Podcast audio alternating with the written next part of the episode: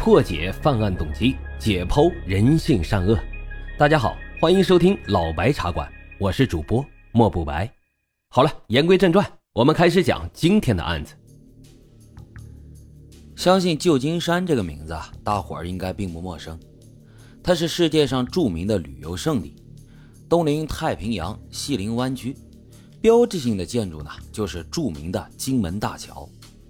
咱们今天要说的这个故事啊。就是从这里开始的。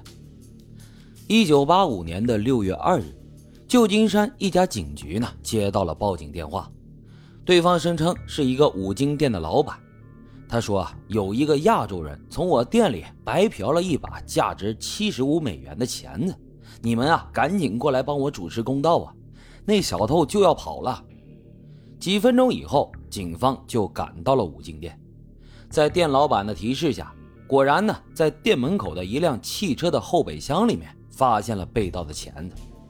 这个时候呢，就有个秃头大叔跑了过来，说道：“哎，我叫莱克，这钳子是我朋友不小心拿的，多少钱我赔。”见到这名中年男人呢，认错态度不错，警方呢也就准备放他一马。可是，在检查钳子的时候，竟然在后备箱里看到一把手枪。本来呢，在美国啊，持有这个手枪也不是什么大不了的事情，但坏就坏在这把枪上，它居然装了消音器，这可就是违法的了呀！哟呵，胆子不小啊，居然敢私自改装枪支。警方查了一下莱克的驾照，结果发现驾照上面是一个叫做罗宾的名字，而汽车呢，则是属于另外一个人，叫做保罗的。凭借着多年的办案经验。警察就觉得这里面啊肯定有事儿，于是就将莱克带到了警局问话。这莱克呢还算是老实，说这偷钳子的人是他的朋友，叫做吴志达，已经走了。你们啊给我一杯水、一张纸和一支笔，我给你们写一点线索。这点小要求，警方当然就可以满足了。等到东西拿来之后，负责审讯的警察去了一趟卫生间。几分钟之后，当警察再次走进审讯室的时候，却傻眼了，发现这莱克躺在地上，口吐白沫，不停的抽搐，最终因为抢救无效死了。而医生给出的结论呢，是氰化物中毒。莱克临死前在字条上写的内容是：“亲爱的林恩，我爱你，我原谅你，自由啊比什么都重要。另外，对不起妈妈。”帕蒂，还有所有人，对于我闯的祸，我很抱歉。爱你的来客。这个上面啊，除了一个叫林恩的简写名字以外，好像也没什么线索了。这偷个钳子，或者是给枪装个消音器，最多呢再加上个偷车的罪名，完全没有到畏罪自杀的地步呀。其中必然还有更大的隐情。警方调查了莱克之前提供的驾照上的名字罗宾。发现这个罗宾在几周前就已经失踪了，而车辆的主人保罗呢，在一年前也失踪了。在莱克驾驶的车上也有了一些重大的发现，车上发现了很多信用卡，但卡的主人都不是莱克，应该是他偷来的。车内还有不少零散的子弹，还有弹孔。用仪器进行了检测之后，发现车上有大量喷溅的血迹。比较重要的一条线索呢，是找到了一张写有克拉名字的电费单，账单上面显示的地点是加利福尼亚州的一个地址，在内华达山脉脚下一个偏僻的地方。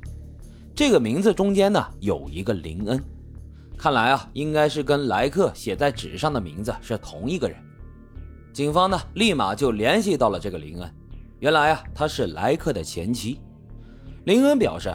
电费单上写的显示的那栋房子是他父亲的，前夫莱克呢确实也一直都住在那儿。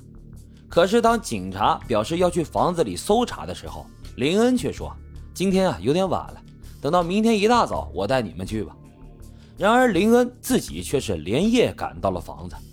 等到第二天，警察早早的就赶到了，他向警方交代，只是去拿了几卷录像带而已。因为这录像带里面是我的一些不雅视频，也不方便给你们看。其他的我可都没动过。随后，林恩就带着警员来到了那处偏僻的小屋，那个位置可是真偏呀，到处都是森林，人烟稀少。房屋所在的区域有一个铁门锁着，并竖着禁止外人入内的标志。如果要是在这里干什么坏事的话，那当真是喊破喉咙也没用啊！更何况这美国呢，本来就是地广人稀，警察又少。在一九八五年，这整个县也就是三十四名警察。进到房子里面，发现床的四角都用皮带固定在木头上，还有一些女性的内衣以及床上的弹孔，无不透露着此处的阴森。